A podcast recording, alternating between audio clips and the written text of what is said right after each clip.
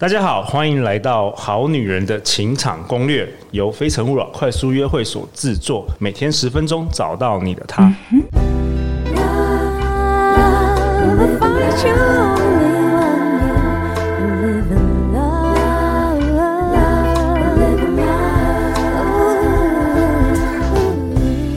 大家好，我是你们的主持人陆队长。相信爱情，所以让我们在这里相聚，在爱情里成为更好的自己，遇见你的理想型。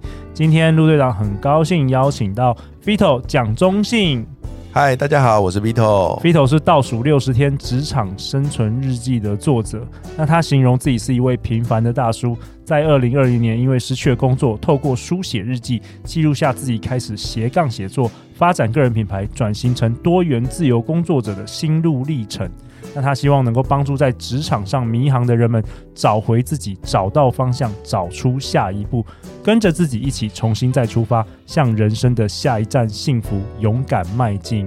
哇哦，Fito，本周你来，诶，虽然也是讨论职场，但是比较多是跟我们这个好女人情场攻略有关，是讨论情场哦。是啊，这个礼拜来的目的改了。主要是要拯救这一些好女人拥有更好的幸福。好女人跟好男人，最近很多好男人也是一直被那个 一直受伤了，不管是爱到不该爱的人啊，不管是失恋啊等等的。那我们今天也有一位很特别的来宾啊，是我们好女人情场攻略的。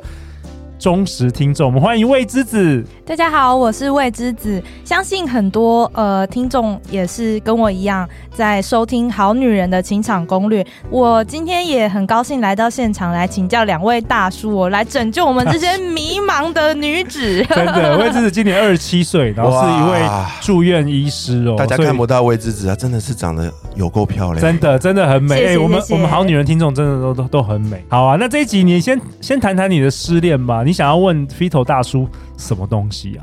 我觉得，嗯，因为失恋的过程对我来说，就是像，因为我可能爱的比较深吧。我觉得我是把男朋友当做家人的这种等级在经营，所以失恋对我来说，就好像一个家人在我心中死掉了一样。哇哦，对啊，okay, 想到曾经就是一起散步啊，一起倒垃圾，一起煮东西吃，然后一起去卖场买生活用品的这些回忆的时候，真的是觉得哇，整个心都像是被拧成一团那种感觉，然后吃不下睡不着这样，不过想要问说，Vito 哥对于呃失恋有什么样的建议吗？对我我我知道我知道魏之子，你说你小时候其实就是反正就是乖乖女了，你爸爸妈妈跟你说呃就是不要谈恋爱。有啊，爸爸妈妈还说哦，十八岁以前不要谈恋爱，因为高中还没有毕业，要专心考大学。上了大学大一大二说，哦你还没有满二十岁，怎么可以谈恋爱呢？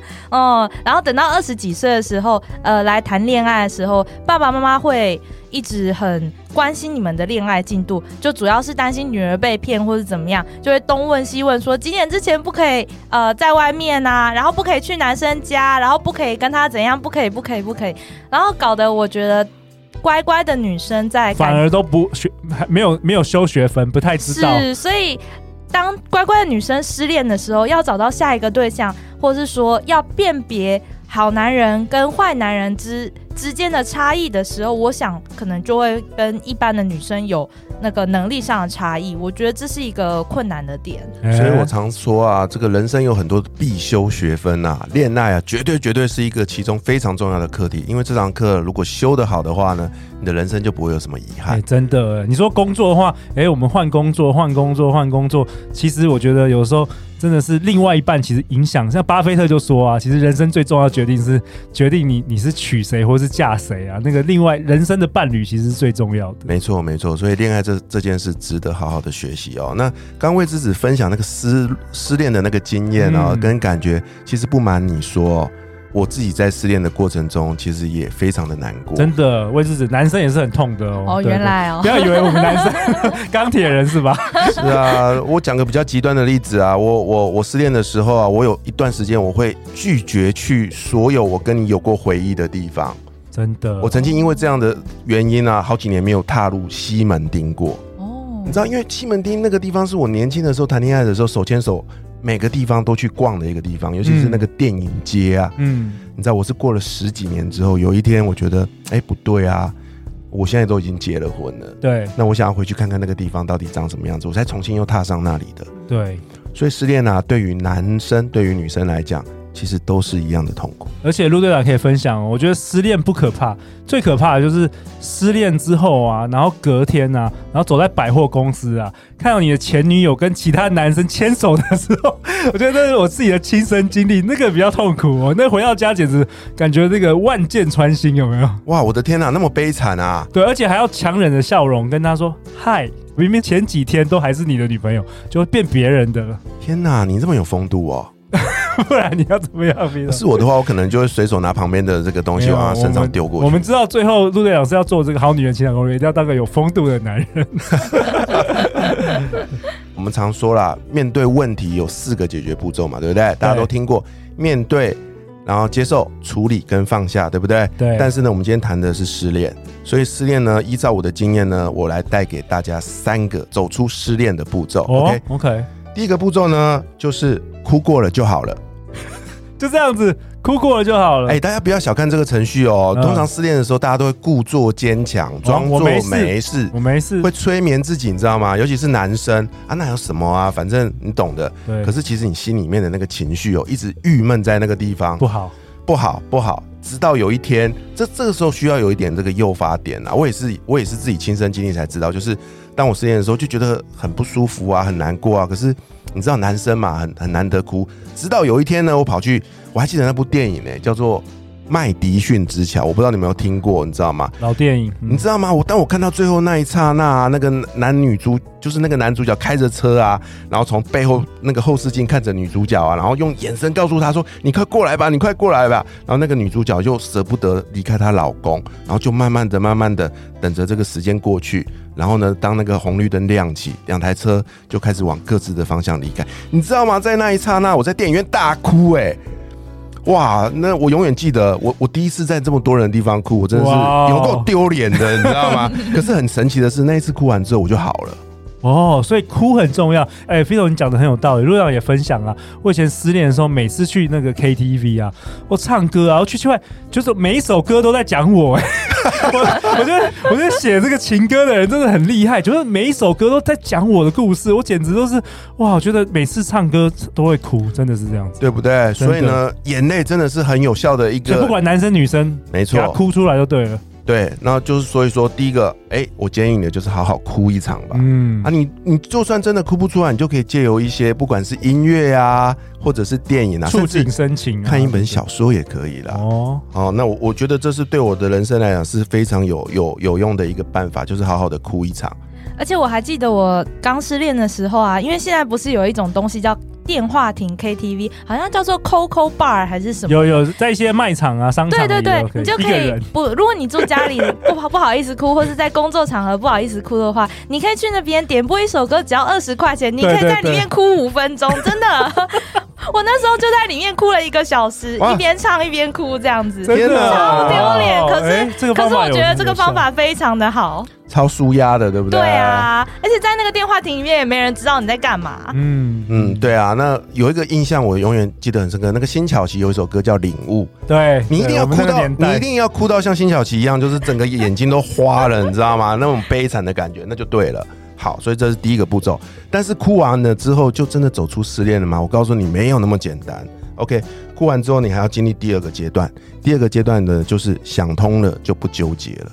哦，因为当你处理想通，因为当你处理完了情绪之后呢，你还是会去想，你的理智脑会跳出来，会去分析，因为。这是人的求生本能嘛？我想要知道说，哎，为什么我我为什么他不要我？对，是不是我哪里做错了？是啊，因为那一次我没有怎么样，是不是我讲错什么话了？没错，那哎，开始检讨自己耶，搞不好对是对方的错，那开始检讨自己。是的，这个就是一个神奇的转变的过程。因为一开始呢，你会觉得都是我的问题，可是在这个阶段，你或许会开始抽丝剥茧，去发现一些不是我的问题。哎，我觉得刚刚 Vito 哥讲的很好，我后来就催眠我自己说。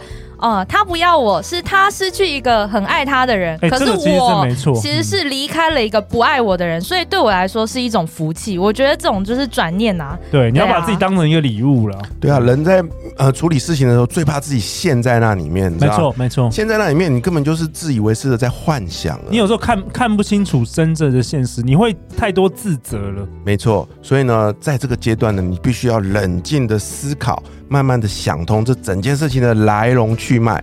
我在这里面到底是甲方还是乙方？我到底是 我还到底是受害者还是迫害者？